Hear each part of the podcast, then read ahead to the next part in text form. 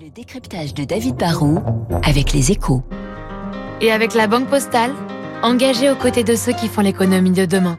Bonjour David. Bonjour Renaud. Pour tenter d'affaiblir la Russie, l'Europe a utilisé l'arme des sanctions. Est-ce que cette stratégie fonctionne? Alors, Sanctionner, c'est une bonne arme, mais, mais c'est pas une arme de destruction massive euh, ni immédiate. hein. C'est un poison à diffusion lente. Pour que les sanctions fonctionnent, il faut que les privations euh, qu'elles engendrent fassent si mal à la population que cette dernière finisse par se rebeller contre son chef. Dans la pratique, c'est très dur hein, d'atteindre un tel objectif. On commence par faire souffrir la population qui s'appauvrit, mais c'est rare que cela aille jusqu'à fragiliser le régime, surtout si le pays sanctionné est dirigé d'une main de fer par un despote. Donc les sanctions ne marchent pas.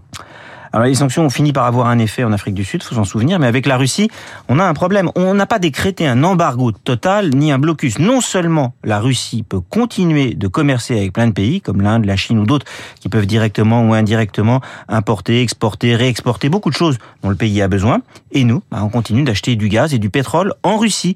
On a arrêté le charbon, petit sacrifice. On est censé arrêter le pétrole début décembre, mais le gaz, bah, c'est Poutine hein, qui a coupé les livraisons.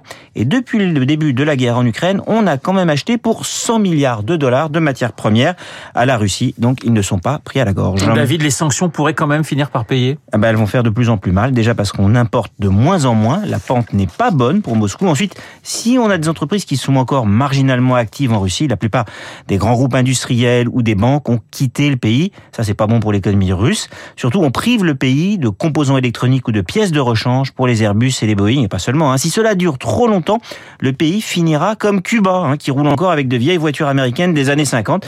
C'est joli mais pas très pratique. hein. La Russie va faire du surplace quand le reste du monde va continuer d'avancer, où ils vont se retrouver dans une situation de dépendance face à la Chine. Le pays ne va pas s'écrouler, mais il va s'enfoncer lentement, mais sûrement. Le décryptage de David Barrault, édition spéciale consacrée à ce conflit en Ukraine. Je vous rappelle l'invité de euh, Guillaume Durand à 8h15, Alexander Makaganov, euh, porte-parole de l'ambassade de Russie en France. Tout de suite.